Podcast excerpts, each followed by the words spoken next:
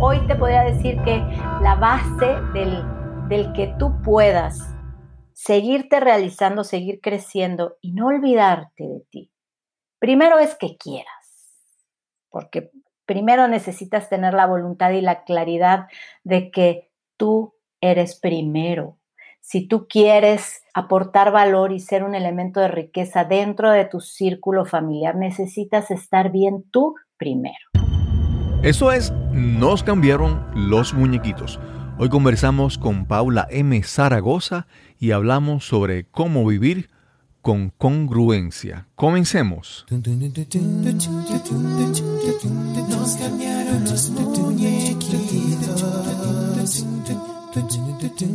Mi nombre es Cristóbal Colón.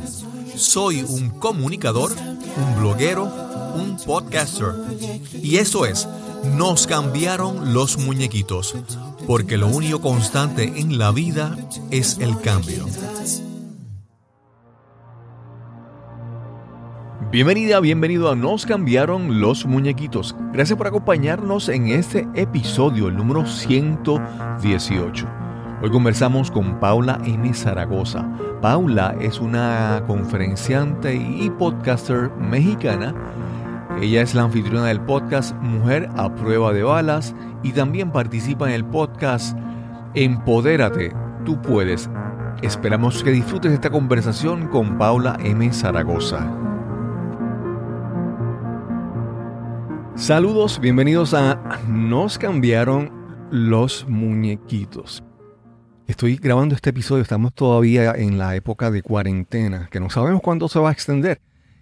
Y para mí ha sido muy, como diría, eh, gratificante ver que he podido continuar creando contenido, conectando con personas, aun cuando la dinámica original de mi podcast es tener conversación en persona con, con diferentes invitados. En esta ocasión, pues, continuamos grabando a distancia y, creo, a mi entender, eso lo veremos bien en este episodio, que, que aún a distancia la calidad de las conexiones, las conversaciones, lo que aprendemos, lo que compartimos, es súper valioso. La, si, si tenemos, creo que la, la intención de ambos lados de conversar, compartir y enriquecernos mutuamente, yo creo que eso, el medio como que no, no es un obstáculo. Hoy vamos a conversar con Paula Zaragoza. Paula es Paula Morelos Zaragoza. Morelos Zaragoza, sí, es correcto. Y Morelos es tu segundo nombre. No, Morelos es, es que es un apellido compuesto. Ah, ok. Y Ah, como ok. tiende, es bastante largo y como para fines prácticos, reduje el Morelos a la M para, para, sí, para sí, que sí. fuera más fácil de recordar. Sí, obviamente yo pensaba que, que Morelos me sonaba apellido, pero como estaba abreviado, eh, me imagino que Zaragoza suena como que más artístico. más. Pues eh, tuve que elegir entre uno de ambos y elegí Zaragoza. sí. Paula está ahora mismo en México. ¿En qué parte de México? En la ciudad de Guadalajara, Jalisco, en el estado de Jalisco. Paula tiene unos, unos podcasts y una serie de proyectos y una trayectoria que vamos a descubrir hoy en esta, en esta conversación con ella y yo espero que sea de gran beneficio para, para ti que estás escuchando hoy este podcast Se nos cambiaron los muñequitos. Paula, ¿dónde naciste? Cristóbal, yo nací en la Ciudad de México. Toda mi familia es de allá y somos, sí, que les llamamos chilangos a la gente de, de México y todos, abuelos, padres, todos somos de la Ciudad de México y ahí fue donde nací.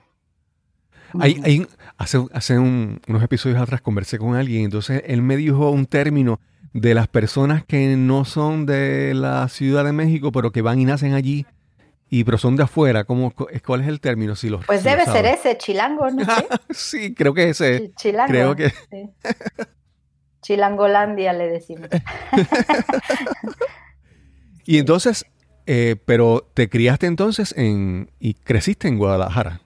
No, uy, no. Yo, yo tengo algunos años viviendo en Guadalajara. Yo nací en la Ciudad de México y ahí me crié. Toda mi niñez Ok, la viví allá. Con, con, primero con mis padres, ambos, luego ya con mi mamá, desde que tuve siete años.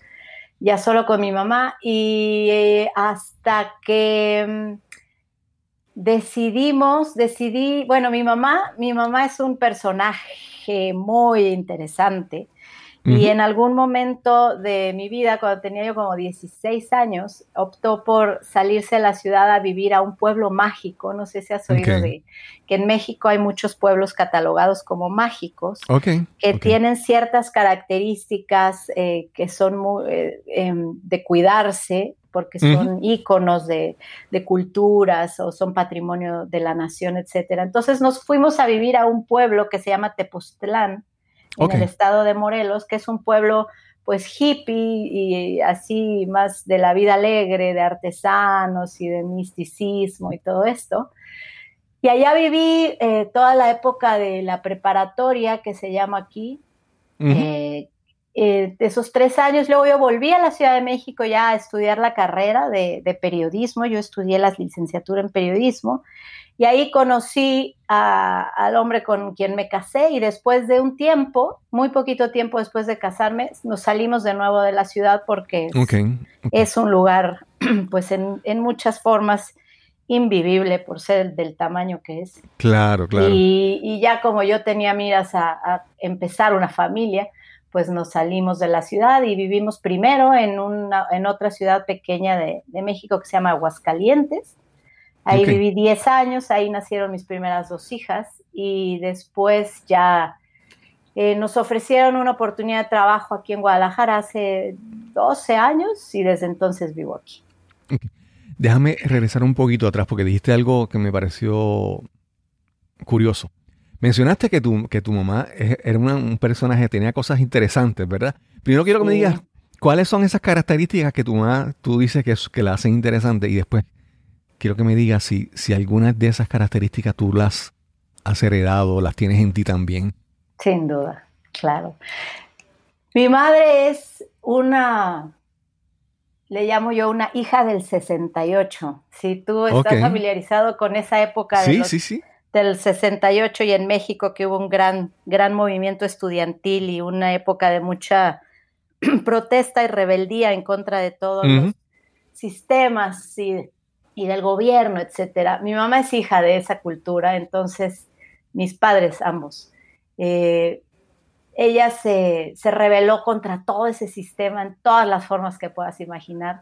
Eh, ella venía de una familia pues muy acomodada, muy, con, pues, muy, muy de la sociedad, de la socialité. Y se, se separó totalmente de eso y junto con mi papá pues se hicieron eh, yo digo, sí, se hicieron hippies, empezaron a, todo este rollo de fumar marihuana y de ser, este, de irse a más el rollo artístico, a la poesía, a la escultura, a la pintura, etcétera. Y, y pues mi mamá es así, mi mamá es una mujer ultra culta, muy estudiosa, em, mm, ¿cómo te diré? muy esotérica. Este, siempre está, siempre estuvo como en búsqueda de estas respuestas que todos en algún momento buscamos, ¿no? Sobre las grandes preguntas del universo y de la existencia y todo esto. Entonces, pues em, ella siempre ha sido muy fiel a lo que cree y a lo que ve y a, y a sus valores, ¿no? Y, y pues es un personaje, te lo digo porque mi mamá, si te la imaginas, es, es esa mujer de que no se maquilla, de overol o de ropa así muy autóctona mexicana, huarache, sandalias, este, tiene huertos, eh, es amiga de los animales, la montaña, es muy así, muy silvestre. Ok, ok. Y, yo, pues por mucho tiempo estuve peleada, peleada con eso, porque cuando en primera instancia me llevaron a vivir a Tepoztlán, pues yo era una adolescente en todo el esplendor, donde yo lo que quería era mis amigos, mi vida social, mis fiestas, ya sabrás. Y entonces mi mamá me llevó a vivir a un pueblo de borrachos y perros, no había nada, no había nada en ese momento. Era, no había internet, por supuesto, estamos hablando de cuando yo tenía 16, hoy tengo 47, 31 años. No había internet, no tenía yo teléfono, no teníamos televisión, entonces te podrás imaginar que mi vida se tornó insufrible, porque vivía yo en un pueblo quieto donde no tenía yo amigos, no tenía yo nada, ninguna forma de comunicarme con el exterior, entonces lo único que me quedó fue leer, leer y ver películas. En, ese, en esa época había los famosos videocentros o los lugares donde rentabas películas. Acá son los videoclubs, le llaman. Videoclub, exacto. Pues me terminé todas las películas que había en el pueblo, en todos los videoclubs que había. Eh, leí como nunca en mi vida había leído, leía yo un libro cada dos días. Leí todo, todo el librero de mi mamá me lo, me lo acabé. Y, pues fue una época particular, luego ya entré a la escuela, ya seguí con mi vida adolescente, me reencontré con amigos y, volví como un poco a la normalidad de joven, pero ese lapso fue muy significativo porque pues comprendí de alguna forma la esencia de lo que mi mamá era y buscaba y por lo que luchaba. Mi mamá es 100% Greenpeace, no mata las arañas, ya sabes, es así. híjole, yo, yo luché mucho contra eso, por, digo, después me hice la antítesis como, como todos los hijos que, que, se creen que siendo el opuesto de sus padres van a remediar las cosas que, claro, claro. que creen que no les funcionan. Entonces yo me hice totalmente de la otra, para el otro extremo y me, me hice mucho más si lo podemos poner en algún término más capitalista, y me regresé a la Ciudad de México y me metí a estudiar y me separé totalmente de eso. Y, pero ahora, ahora que tengo pues ya mis hijas adolescentes y que soy una mujer más madura en términos de edad y de, y de madurez también, claro está, eh, me doy cuenta de la esencia, del valor que realmente mi, mi madre me, me transmitió sobre todo este amor por el conocimiento, el amor por el prójimo, el respeto al derecho de los demás, eh, el respeto por la tierra, por, los, por lo que realmente importa, por los recursos, eh, por el, reciclado de cosas, todas las cosas que yo tanto le critiqué a ella. Claro, claro. Hoy me parecen que sin eso, pues eh, somos una sociedad que está en vías de extinción, ¿no? Qué bien, qué Entonces hoy he retomado tanto el valor elemental y lleno de amor que mi madre me transmitió. Yo, me, yo, me identifico de repente con, tu historia, porque yo, eh, en mi caso era similar, yo, en mi casa no había televisión, era un, era un barrio eh, pobre, no había muchas cosas que hacer. Y para colmo, frente a mi casa, cruzando la calle, estaba el cementerio. Dios y era como que. era, era para colmo, no era, que, no era que uno niño al fin, yo salía a la calle y me podía caminar por la calle de noche, no, tenía miedo, era el cementerio con tantas historias y tantas cosas. y, y cuando tú mencionas eso, es.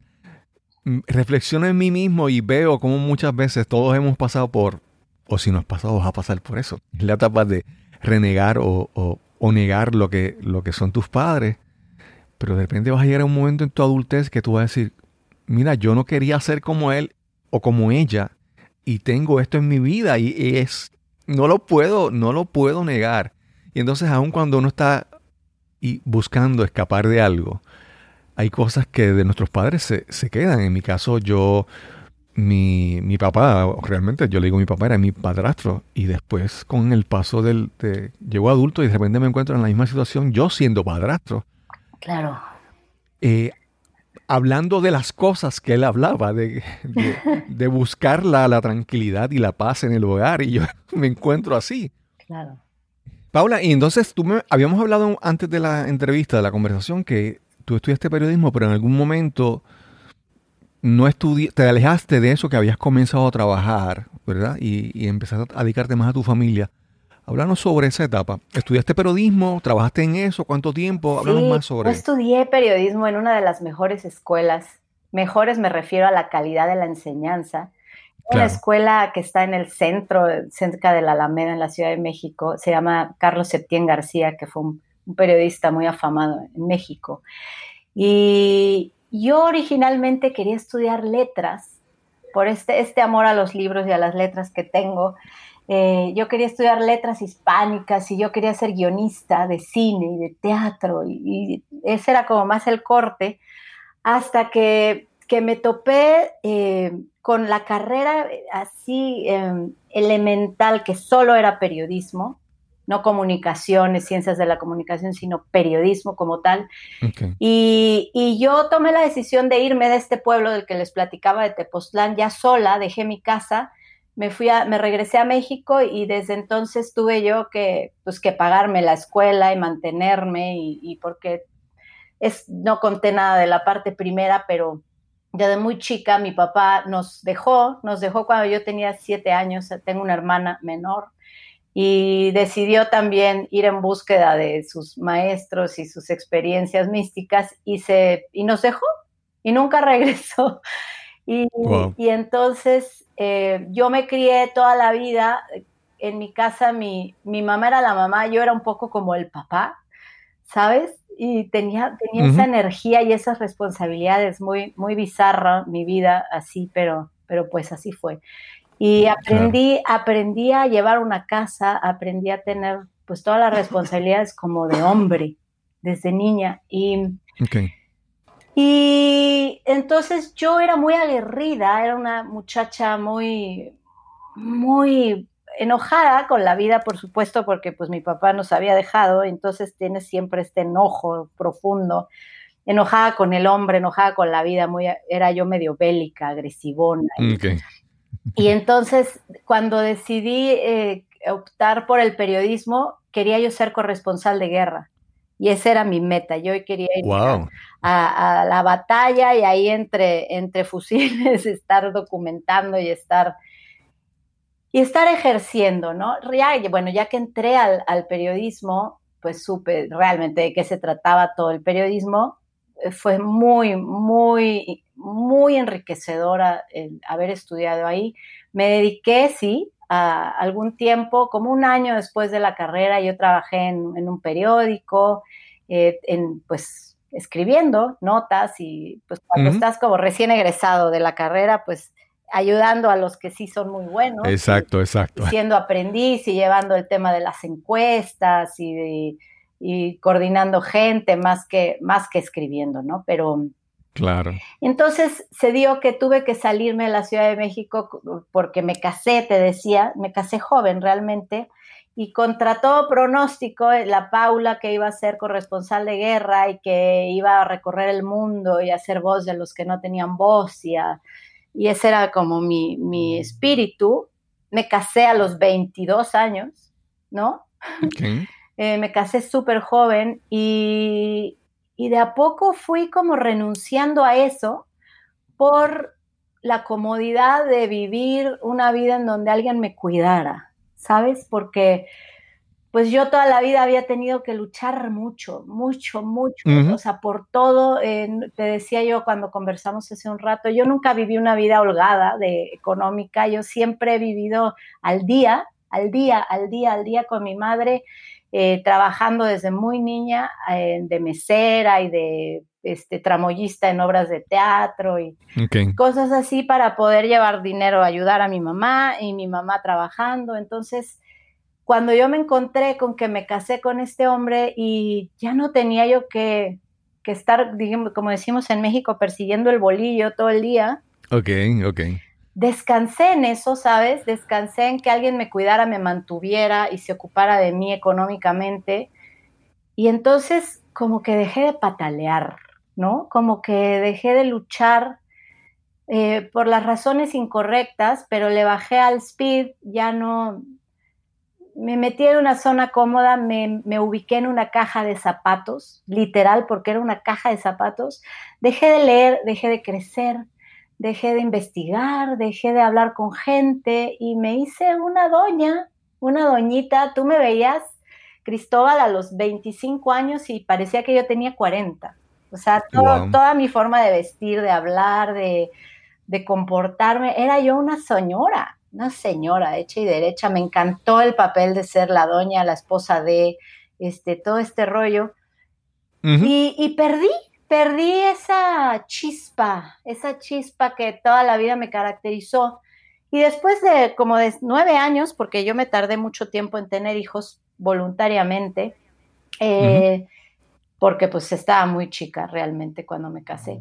empecé este rollo de tener hijos y eh, bueno, ahí hay un evento intermedio que em, después de mucho buscarlo, por fin me embaracé y a los ocho meses de embarazo perdí a ese bebé. Y, fue, y fue también algo que me hizo temerosa, me hizo en ese momento como, como receptiva de los golpes de la vida. Como que dije, ah, ya me acordé que la vida a mí siempre me ha tratado duro, la vida siempre me tiene reveses que yo no espero. Y ahí empezó eh, toda una serie de eventos. Yo diría que partiendo de ahí, que bueno, eso ya tiene 19 años, ¿no? De esto que te platico, pero mm, esto me hizo hacerme una, mujer de miedosa y entonces dependiente y entonces ya no, ya no, ya no con iniciativa. Y luego ya después de los años tuve otras dos hijas y, y, me hice de verdad una, un cero a la izquierda. Yo no, no, no aportaba, yo nada, yo no dejé de crecer 100%. Claro, y no puedo decir que viví malos años, no, de todos esos 17 años que estuve casada hubo años muy buenos, claro, pero pero dejé dejé a Paula abandonada y, entró a ser la perfecta desconocida.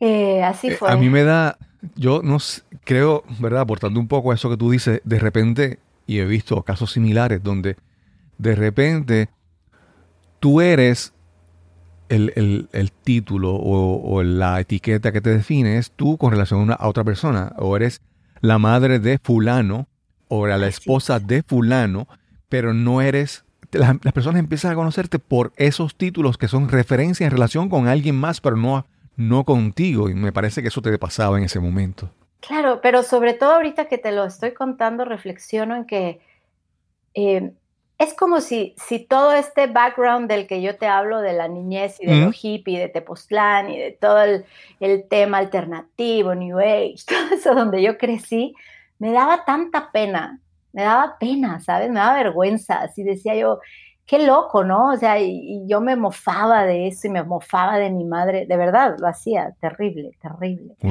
Eh, porque yo me metí en un entorno de social muy similar a ese que mi mamá renunció alguna vez, ¿no?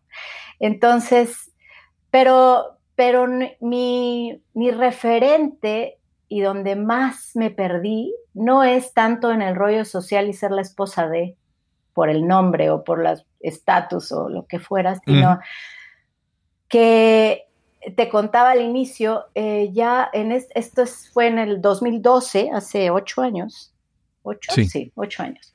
Este, un poco antes eh, emprendimos, nosotros éramos característicamente emprendedores, pusimos muchos negocios, de que nos salimos de la Ciudad de México de distintas índoles y siempre en el rollo del business. Y hasta que nos topamos con que teníamos este ambicioso sueño de poner un hotel un hotel boutique en donde pudiéramos nosotros hacer carrera, hacer vida, criar a nuestras niñitas y atender a la gente, cocinarle, darle de beber y esta idea así muy romántica. Y entonces pusimos, pusimos en Aguascalientes este hotel que, que por las razones que sean no importan, quebró, quebró después de poco tiempo en realidad porque hubo, hubo circunstancias muy adversas este, de toda la gente de ese lugar que no nos permitieron continuar. Entonces, en ese quebranto que perdimos, vertimos todo el patrimonio, el coche, la casa, porque pues en, el, en el esfuerzo de querer mantener a flote, pues lo que crees que es tu patrimonio y el futuro, ¿no? Pues invertimos hasta el último penique y nos quedamos en la calle.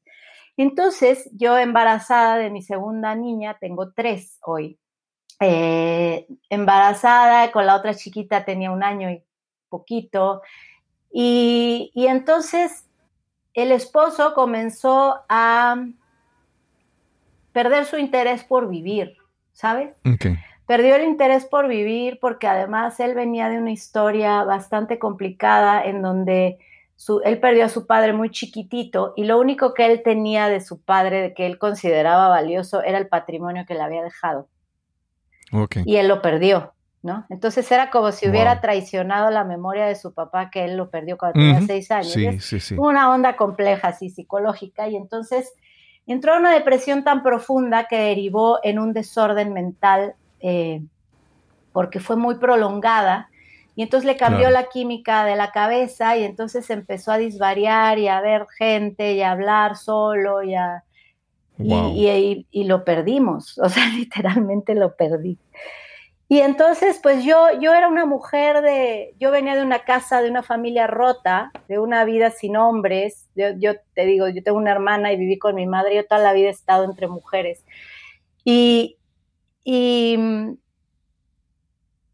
y entonces cuando él empieza a ponerse muy mal, muy mal, muy mal, muy mal, yo tengo que tomar las riendas de la casa, de la vida. Y, y pues no estaba fácil porque pues tenía yo bebés muy pequeñitas y no teníamos, les recuerdo que habíamos perdido todo, entonces no teníamos realmente un empleo, no teníamos seguro médico, no teníamos ahorros, ni sustento, ni nada, nada, nada. Entonces yo en, no están ustedes para saberlo, pero yo me había refugiado un tiempo antes en la religión católica muy importantemente, en, este afán de buscar una estructura que me diera como soporte cuando estaba yo muy, muy desesperada con toda esta situación. Y, y entonces yo cantaba, aprendí a cantar, aprendí a tocar guitarra viendo videos de YouTube porque me encantaba cantar alabanzas, ¿no? Eh, me encantaba, yo toda la vida me ha gustado cantar y entonces en esa época yo aprendí a cantar alabanzas y esa es otra historia, pero bueno, sabía hacerlo y entonces cuando necesité comer, pues yo cantaba en las misas, de bodas, de primeras comuniones, de bautizos de los niños, cantaba y de eso vivía y vendía objetos religiosos y ahora sí que planchaba, lavaba, o sea, ¿qué querías? A mí me decían, Paula, ¿y tú qué vendes? Pues, ¿qué, ¿qué necesitas? Te lo consigo, ¿no? Y desde mi casa yo comercializaba todo para poder, pues, medianamente mantener este, la vida, porque pues todos los medicamentos psiquiátricos son estúpidamente caros, estúpidamente caros. Entonces, pues yo vivía, trabajaba para mantener la medicación, y para medianamente darles de comer a mis hijas. Este, y, fue muy grueso y entonces te, compartía también al principio que en este lapso que fue de muchos años, siete años, casi ocho, em, en algún momento él estaba estable, ¿no? ¿no? No los ocho años fueron de locura, sino eran por ciclos en donde cada vez tenía caídas y acabábamos en el hospital, en el psiquiátrico y lo tenían que estabilizar y salía otra vez y pasaban unos meses más en paz y otra vez y así fueron N, ¿no? N momentos. Cada vez peor y cada caída, cada recaída, él iba, su condición iba empeorando, ¿no? Y, ah, y en un momento de estabilidad, de pronto, pues nos encontramos, ¿verdad? Y resulta que yo me embarazo, me embarazo y, decía, Dios, ¿qué quieres de mí? O sea, ¿cómo crees que yo voy a tener un hijo ahorita? Si no puedo, no puedo ni conmigo, estoy con este hombre que un día está bien y el otro no, y tengo, mi vida es un caos, ¿cómo me voy? Y entonces, literalmente yo me subí a la azotea de mi casa, hablé con Dios y dije, de verdad yo no puedo más, o sea, no puedo más, yo me quiero aventar de la azotea. ¿Qué hacemos? O sea, ayúdame, yo no voy a poder con esto.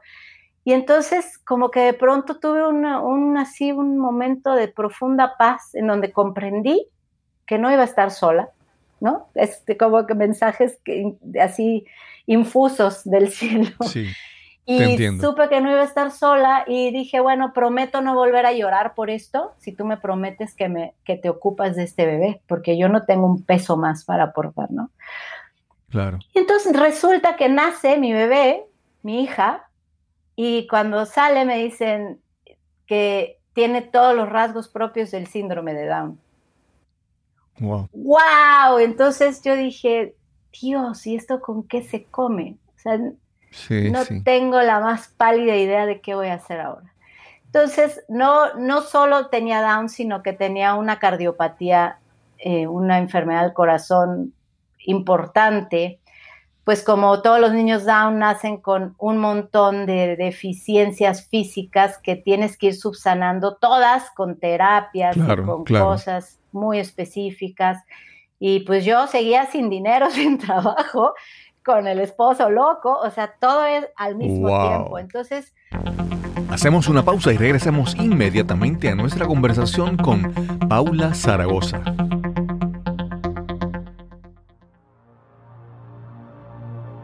Si eres relativamente nuevo escuchando este podcast, nos cambiaron los muñequitos, posiblemente no conoces mucho sobre mí.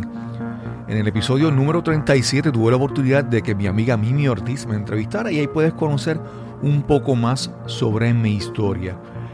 Llevo sobre 25 años dando adiestramientos, siendo instructor, dando charlas de motivación, charlas de manejo de estrés. Pero a partir del 2014, los últimos seis años ha sido de gran aprendizaje para mí y de gran crecimiento, de gran evolución parte de ese aprendizaje y ese crecimiento resultó en este podcast. Nos cambiaron los muñequitos. Para mí, aprender a hablar ante una audiencia, hablar ante un público, hablar ante este podcast, ante ti que me escuchas, más que adquirir destrezas que adornan mi exterior o adornan mi voz, es un proceso de transformación interna. Y soy testigo de eso por los pasados seis años me he dedicado a descubrir muchas cosas sobre mí y a empezar a comunicar.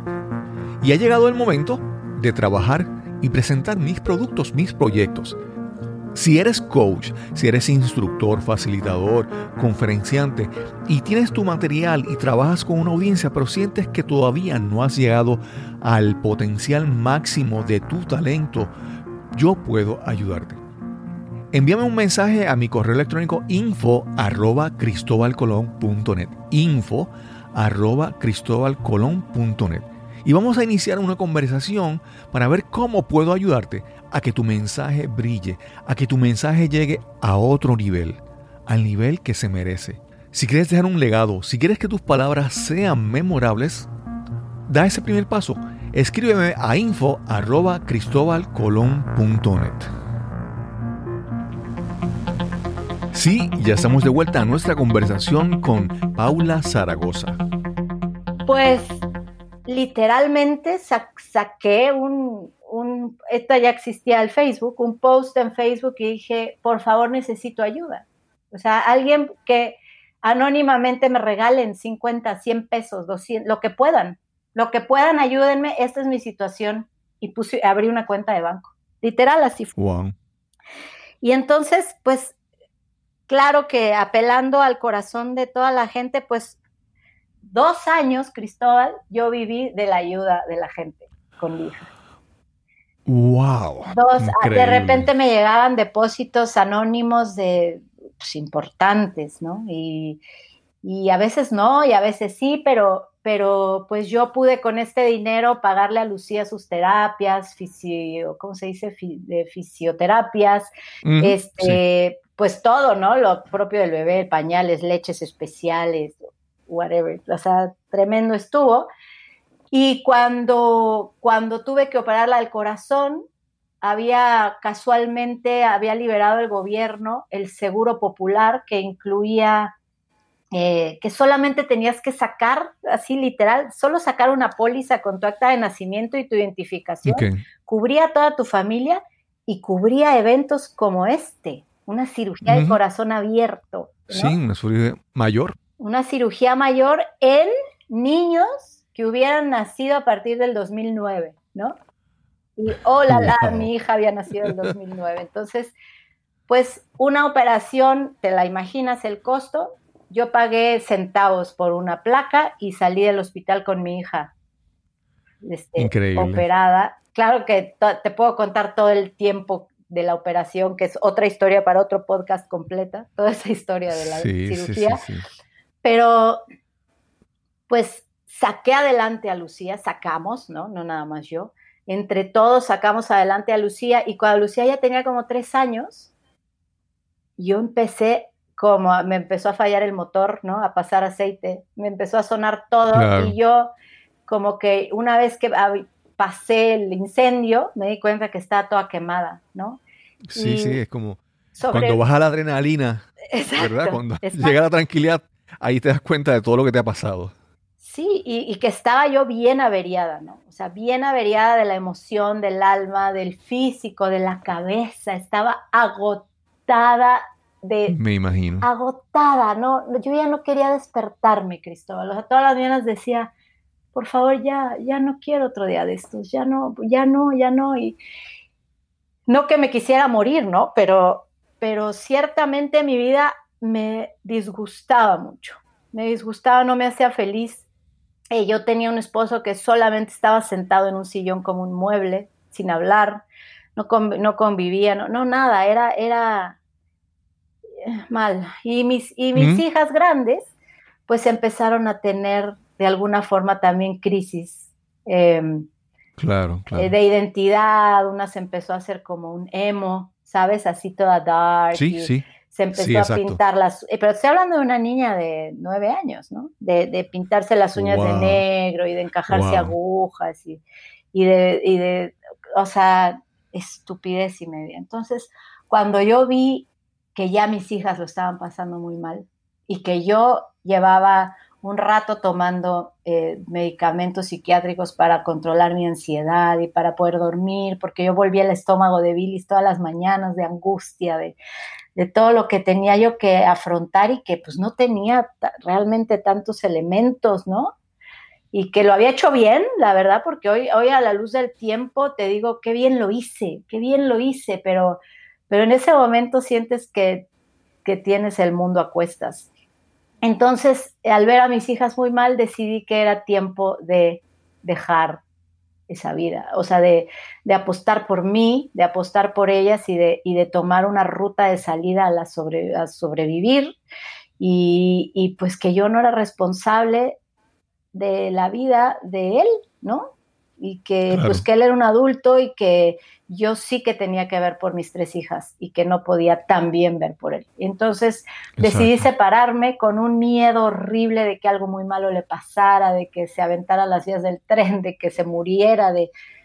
Y nada eso pasó, nada eso pasó. Hoy es mi gran amigo, nos vemos prácticamente cada semana, eh, está muy bien, ¿no? Te puedo contar que el final, hasta este momento, el final de la historia es bellísimo, pero en, ese, pero en ese momento era una tragedia griega. Y entonces cuando yo comencé a volver a caminar, de pronto volteé hacia adentro a verme a mí y no encontré nada, no encontré a nadie. Fue, fue el momento de los más tristes que yo he vivido en mi vida, verme, ver hacia adentro y encontrar vacío, vacío.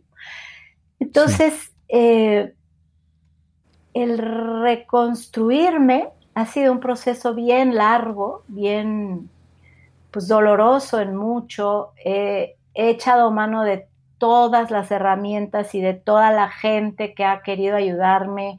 He tomado todo tipo de terapias y talleres y reestructuras energéticas, mentales, de, bueno, you name it. O sea, todo he probado y ciertamente que me ha servido. ¿No? Porque en algún momento del camino, eh, pues tuve que volver a conocer a Paula, acordarme de cuál era mi esencia, qué te gusta comer, qué te gusta bailar, qué música, te, acuerdas que te encantaba la música? ¿Quién eran tus artistas favoritos? Eh, ¿Cuáles eran los lugares que te gustarían conocer en el mundo? ya todo eso se me había olvidado, ¿no? Sueños. Entonces, pues hubo un momento así de esos que ¿no? Uno, una mañana en un, en un taller justamente en donde dije, claro, esto es lo que yo quiero hacer.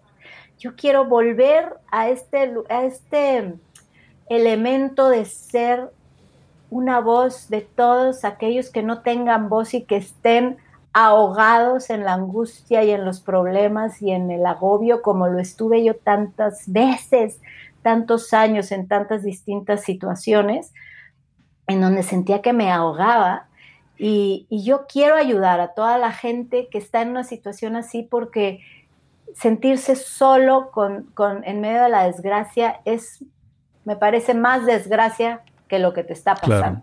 ¿no? Porque la vida es vida y tiene altos, bajos y, y, hay de todo, ¿no? Y hay momentos trágicos en todas las vidas, pero no es lo mismo vivirlo solo que vivirlo acompañado. Entonces yo dije, de alguna forma yo tengo que encontrar la vía para poder hablar con estas personas, mujeres principalmente, porque me doy cuenta de que hay tantas mujeres que tienen sobre sus hombros sus familias, sus hijos, muchos porvenires, ¿no? De mucha gente, son responsables de, de una nutrición de 360 grados en un humano. Una, una, madre es quien nutre los valores, quien nutre la mente, quien te nutre el cuerpo mediante la alimentación, quien te da amor. Una madre, yo digo, cuando tú inviertes en una mujer, inviertes en muchas generaciones. Exacto, exacto. Porque, porque una madre sana, una mujer sana del alma, una mujer funcional, hace hijos funcionales, hace, hace vidas funcionales y eso va permeando en las generaciones, ¿no?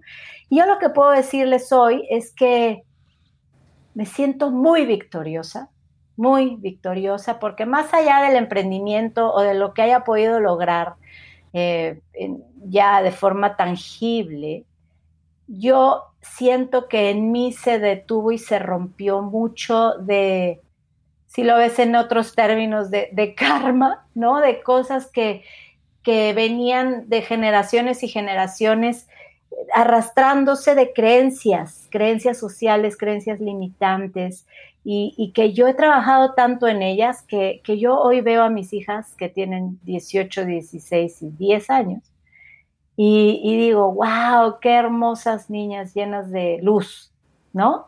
Las veo literalmente llenas de luz porque su mamá ha sanado tanto y ellas pueden crecer mucho más libres y mucho menos pesadas de cargas, ¿no? Eso te puedo decir.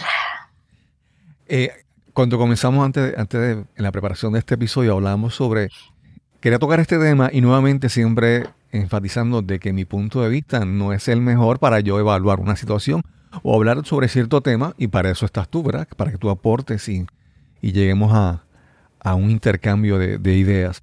Y es la parte de que yo siempre he observado a, mujeres, y en el caso tuyo es obvio así, que de repente su, en su vida sus prioridades cambian y se enfocan en sus hijos o en su matrimonio o en otras cosas y abandonan el proyecto principal que son ellas mismas, ¿verdad? Ah, y te mencioné desde el momento que de repente ya no eres fulana, eres, eres la esposa de fulano o la madre de... Es, no eres tú, sino tu relación con los demás.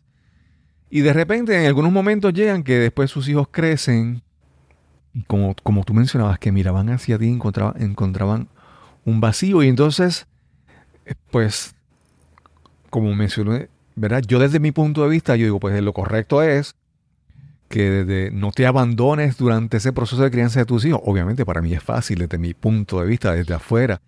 Pero entonces ah, quiero conversar contigo. Hay algo que una, madre que esté en, ese proceso de lleno con sus hijos, ¿qué puede hacer para, para que no se descuide, vamos a decirlo de esa manera, ¿verdad? Durante esa época o si de repente llegaste a esa etapa que terminó el, nido vacío, dice en inglés el empty nest, y de repente encuentran más que el nido, ven también su alma vacía por, por descuidar sus sueños y sus metas. Y uno vive de sueños y de metas, ¿verdad? Claro. Eh, que uno puede hacer tanto si estás en el proceso y puedes, puedes hacer algo para cuidarte mientras estás en ese proceso.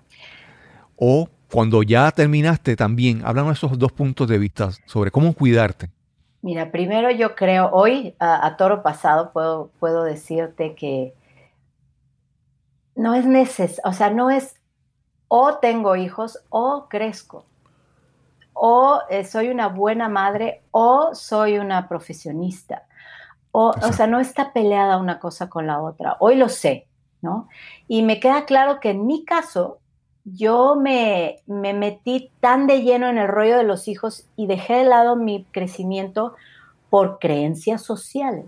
O sea, en mi familia, eh, que es muy, ah, muy, a pesar de que mi mamá era una rebelde de, la, de los esquemas, pues en mi ADN está eso, ¿no? De, de, ser la madre abnegada, la que sirve al marido, la que tiene los hijitos perfectamente bien aseados, peinados, alimentados. No importa que tú estés hecha trizas, pero que tu hijo esté divino, ¿no? así era mi abuela, así era la bisabuela, es lo que yo mamé, es lo que yo vi, ¿no? Entonces, te voy a contar un... Hace, hace cuatro días o algo así grabé un podcast con una colega mía que se llama Caro Mojica que ella es madre de cuatro hijos y tiene un emprendimiento que se llama Mamá Networker. Y ella se dedica al network marketing desde hace nueve años. Tiene cuatro hijos, el mayor tiene 14. Échale números y te darás cuenta que, ¿cómo?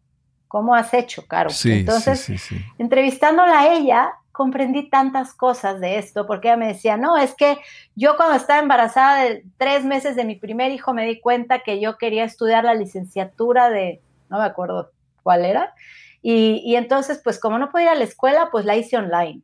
Entonces, me gradué, sabes, así, llevé a mi hijo en brazos el día de mi graduación y entonces me los llevaba yo a mis presentaciones y luego me embaracé el segundo y mis hijos son parte de mi andar.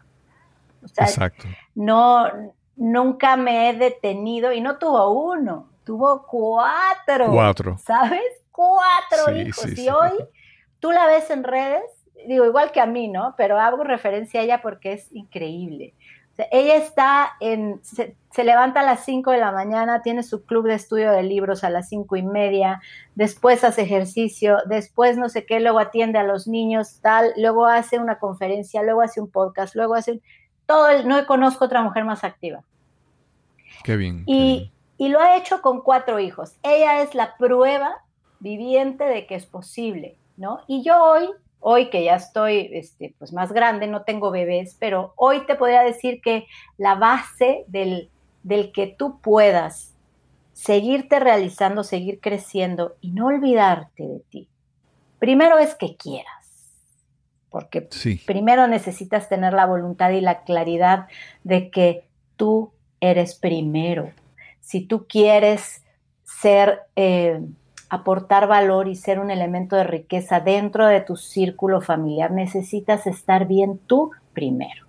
Tienes que alimentarte bien, tienes que beber mucha agua, tienes que moverte, tienes que mover el cerebro, tienes que hacer cosas que te guste hacer, tienes que tener momentos para ti, aunque sea una hora al día, media hora, pero que todo el mundo esté enterado de que es el momento que dedicas tú a ti que tengas la conciencia de que tú eres la mejor inversión que puede haber.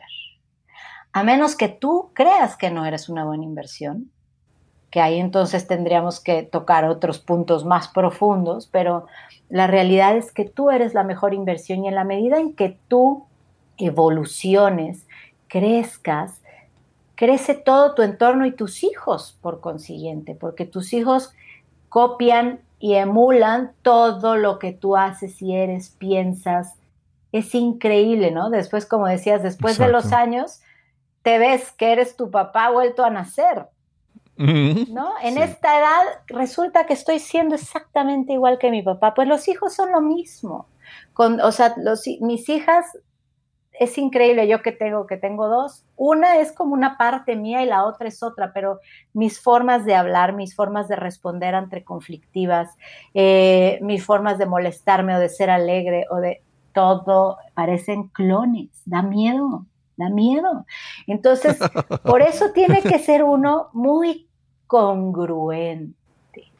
Para mí la palabra, esa palabra central dentro de la paternidad o la maternidad tiene que ser la congruencia. Porque un hijo va a crecer sano, va a crecer sano de su mente y de su alma si sus padres son congruentes, o su madre o su padre o con quien le toque vivir. y, perdona, y perdona que, aunque entiendo el concepto, quiero que yo quiero que tú me definas lo que tú entiendes que es congruencia en la crianza de tus hijos? Para que alguien que diga, no, no, que quede claro, dime qué para ti es congruencia en esa crianza. Ah, ser congruente es que lo que piensas, lo que hablas y lo que haces hablen de lo mismo. Que no tú piensas una cosa sobre, sobre alguna situación y, lo que dices es totalmente lo contrario, pero te comportas diferente. Un ejemplo muy burdo, muy burdo y podría ser demasiado elemental, pero el de mentir, ¿no? Eh, tú le estás diciendo a los niños chiquitos, no digas mentiras, mentira es feo, siempre hay que decir la verdad. Y suena el teléfono, mamá, te llama fulana, ay, dile que no estoy. ¿No? Ese es un ejemplo muy tonto, pero, pero es un ejemplo del día a día. No es válido, muy, muy, muy, pasa mucho. Dile, dile que no estoy, mamá, pero sí está. Y el chiquito dice, pero sí estás, estás aquí enfrente de mí. No, no, no, dile que me metí a bañar. Entonces el niño en ese momento se le cruza el cable, ¿sabes? Exacto. No comprende por qué, pero tú le dijiste que mentira era malo y eso estás haciendo, eh, eh, no, algo, no está checando el video con el audio, ¿no? Sí, sí, Entonces, sí, eh, así es en todo. No puedes decirle a tus hijos, tienen que comer sano, tienen que alimentarse este, equilibradamente y tú te la pasas con la taza de café y la cerveza o te la pasas fumando y, los, y quieres que los niños coman equilibradamente y que, que estén bien alimentados. No, hermana. Tú de entrada les tienes que cocinar y te tienes que comer lo mismo que estás diciendo que es bueno para la salud. Exacto, exacto. Este, no sé, oigan niños, sálganse de los, de los celulares, están embrutecidos con los celulares y tú no los sueltas, todo el mundo y sí, sí, sí, sí, A ver, o todos, yo soy todos coludos o todos rabones, o sea, por favor. Yo, ya que estamos en este tema, yo voy a aprovechar para hacer como una, como una descarga de algo que he observado y me incomoda y, como te lo explico, Mira, hemos visto en, vamos a hablar del, del presidente de una, de una nación que está cercana a, México. Sí, sí. no voy a decir nombre, todo el mundo sabe quién es, ¿verdad? Estamos hablando de él. Y, y, qué, y cuando hablamos de esa congruencia, yo tengo esto dentro de mí que yo digo, tú quieres que tus hijos no mientan, tú quieres que tus hijos sean, por ejemplo, que si es varón, que trate bien a su pareja, a, a su novia, a su esposa, que sean fieles, tú, que sean honestos, que sean honrados. Tú buscas en tus hijos todos esos eh, valores, esas cualidades. Tú quieres que tus hijos, y te esfuerzas por eso. Y te esfuerzas porque tu hijo eh, sea, no sea abusivo, ni, ni insulte, ni ofenda a las personas, sea respetuoso. Y sin embargo, me duele o me choca tanto ver gente que defiende ese comportamiento en el líder de su país. Entonces, yo, he visto casos de maestras que son madres que educan a sus niños, a sus hijos en estos valores, los educan en sus estudiantes en las escuelas, pero sin embargo defienden todo lo contrario en un líder político o en un en lo que sea, en lo que tú quieras seguir en un artista que tú defiendes o en un político que tú defiendes, en un líder en que tú quieras escoger. Y me parece esa incongruencia tan increíble que yo creo que si queremos lo mejor para nuestros hijos, ¿cómo podemos defenderlo o aprobar o hacernos de la vista larga cuando alguien hace lo contrario? No sé. Pues no, no tenía no desahogarme eso. Y hay que vivir con congruencia y eso es lo principal, porque entonces cuando tú vives con congruencia, tú demuestras que no es, como dicen en Puerto Rico, de la boca para afuera. Claro. ¿Sabes? Es lo que, que es lo que tú dices, lo estás viviendo y se manifiesta en todas las partes, en todos los componentes de lo que es tu vida. Claro, hacia adentro y hacia afuera, como dices. Exacto, eh, exacto. Como dices, todo, todo el referente, todo lo que tenga que ver contigo, con la gente que tú sigues, la música que escuchas, eh, los líderes a los que sigues, eh, los libros que lees, eh, todo tiene que ir de acuerdo con lo que predicas. Claro, claro. Todo, si no, no tienes, no tienes sustento. Entonces, yo, yo te puedo decir, tengo personas a mi alrededor que quiero profundamente, pero que no resisto su incongruencia a tal grado que no puedo estar junto a ellos. Sí, no puedo. Les digo, es que es, es obscena tu manera de, de, ser tan burdamente incongruente. No puedo, no puedo contigo. Y de verdad, y no puedo estar al lado. Y no es que yo me dé golpes de pecho ni nada, te juro que yo, mi valor, o sea, yo, yo el, el otro día listaba dentro de mi proyecto y mi emprendimiento cuáles son los valores que yo quiero defender, promulgar, estar constantemente repitiendo y permear en todo aquel que, que quiera escucharme. Y los puse por escrito y el primero es este, la congruencia. El primero. Me, eh, me, parece vital. Y hoy te puedo decir con, con todo el orgullo y sin, sin querer pecar de petulante, ¿no? Pero, pero hoy yo veo, eh, por ejemplo, mis hijas que ah, tienen alguna actividad, sus mismos profesores de la escuela me mandan felicitar y me dicen, es que tus hijas son, son tan conscientes que llama la atención, o sea, llama la atención cómo están fundamentadas en, esto, en, en valores elementales de la humanidad en un civismo, civismo que, que, no tendrías que estudiar para saber qué es lo que es correcto, ¿no? O sea, claro, claro. Sigue, sigue lo elementalmente correcto y vas a acertar, no tienes que ser un erudito en la materia. Pero por favor, hoy me dicen, cuando me, cuando me llega un reto o me llega una problemática, siempre me pregunto, ¿qué hará mi mamá? ¿No? Okay. ¡Wow! El día que me dijeron eso dije, ya me puedo morir ya me puedo morir. Si yo soy el referente del, del bien hacer, te digo, no, no porque yo no me equivoque, porque no me vaya de boca, porque no sea a veces incongruente, porque también a veces lo eres, ¿no? Pero que, pero que el modus operandi de tu vida sea siempre buscar ser una mejor versión que el día anterior. Yo por eso lucho cada día, leo cada día, crezco cada día, busco rodearme de gente que siempre, que sea mucho, mucho, mucho mejor que yo, mucho más inteligente, mucho más diestra en una cosa o en la otra, para yo poder toda la vida aprender y convertirme cada día en una mejor versión. Sí. Eso yo creo que es el constante crecimiento que te puede llevar a la plenitud de alguna forma. Qué bien, qué bien. Hay, hay muchas disciplinas que, que el enfoque es, por ejemplo, por, ejemplo, vamos a mencionar la, yoga o el yoga, como le, como le mencioné. Eso busca que tú armonizar, que tú conectes contigo mismo todo lo que tú eres, ¿verdad? Y es, es eso lo que tú mencionas, es esa, buscar esa congruencia, que tus pensamientos, tus emociones, tus acciones, tu cuerpo refleje lo mismo. Porque si no hay esa congruencia, entonces dentro de ti hay conflicto. Porque si tú piensas una cosa y dices otra, eso crea una, un conflicto. Es una parte dentro de ti está ocultando lo que otra parte hace y entonces esa, esa incongruencia, ese conflicto que causa, no, a, largo plazo no, no te va a hacer bien. Yo lo veo, lo veo así. Por supuesto.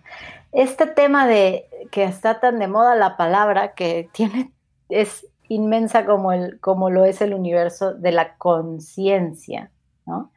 El, nivel de conciencia que un ser humano tiene va de acuerdo con mm, esto de lo que hablas, de qué tan, qué tan en contacto está consigo mismo, porque la realidad es que todas las respuestas que buscas, toda la fuerza que necesitas, todo el reconocimiento, el sustento, el amor, el, motor, todo lo que tú requieres en la vida para, para vivir, lo tienes dentro, no está fuera en ningún lugar, lo tienes dentro. Entonces, es solamente hasta que haces un alto, detienes por un momento el pensamiento, la cabeza, que yo le llamo coloquialmente la loca de la casa, y, y le dices, hey, estate quieta un rato Permíteme que voy a estar conmigo. Y el encuentro contigo, curiosamente, solamente está en el silencio.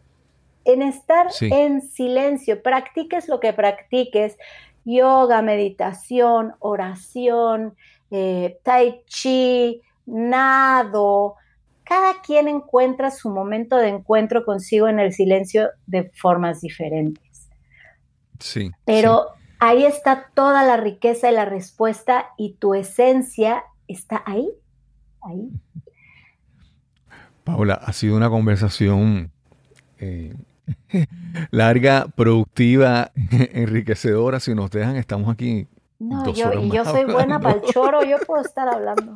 Y más para alguien que está interesante hablar, uh, nos amanece. Qué bueno, la, hemos pasado súper bien. Yo espero que la, quien nos escucha esté también disfrutando esta conversación. Paula, pero, y entonces si alguien quiere conocer un poco más sobre ti, sobre los servicios que tú haces, las, las actividades que tú participas, ¿dónde te pueden conseguir? Pues mira, en todas las redes sociales yo estoy como Paula M. Zaragoza, en todas, en Facebook, Instagram, LinkedIn, tengo un canal de YouTube eh, que ahorita no está muy desarrollado todavía, pero bueno, está bajo el mismo nombre. Eh, paso a um, paso. ¿Mandé? No, no, que paso a paso vamos haciendo cada vez. Claro, paso a paso. Y mi principal eh, punto de comunicación es mi podcast. Un podcast que, durante esta cuarentena lo hice tres veces por semana porque te voy a contar rápidamente. De pronto un día dije, yo necesito poner mi podcast al servicio de la gente. Eh, hay tanta gente que ahorita se muere de miedo de comunicarse digitalmente y se muere de miedo de promoverse y de que lo vean y su cara y hacer fotos y, y tienen, todos tenemos que comer de algún lado. Entonces, ofrecí públicamente mi podcast para toda aquella emprendedora que quisiera eh, pues hacer uso de él para promoverse. Y entonces, pues fue increíble la respuesta y entonces en vez de hacer una vez por semana, lo hice tres. Y eso está por terminar ahora el 30, es esta semana, hoy de hecho es el último, hoy viernes, este, finales de mayo, es el último de esta edición especial, pero el podcast se llama Mujer a prueba de balas y en él vas a poder escuchar historias de mujeres valientes en todos los temas que te puedas imaginar. Y lo que quiero ahora en la siguiente temporada es hablar de cómo es mi vida con mi adolescente, con mis adolescentes en casa. Y, qué bien, y hablemos de este tema. Pero bueno, ahí me encuentran eh, soy una mujer que me encantan las redes sociales, entonces estoy presente every day. Ahí me pueden buscar. Inbox en cualquier lugar. Tengo mi página web en donde viene toda la historia de quién soy, por qué hago lo que hago, los símbolos que uso, qué significan. Ahí está mi blog. En algún momento hice un blog que ahorita lo detuve, pero ahí están varios de los blogs. Y es paulamzaragoza.com también.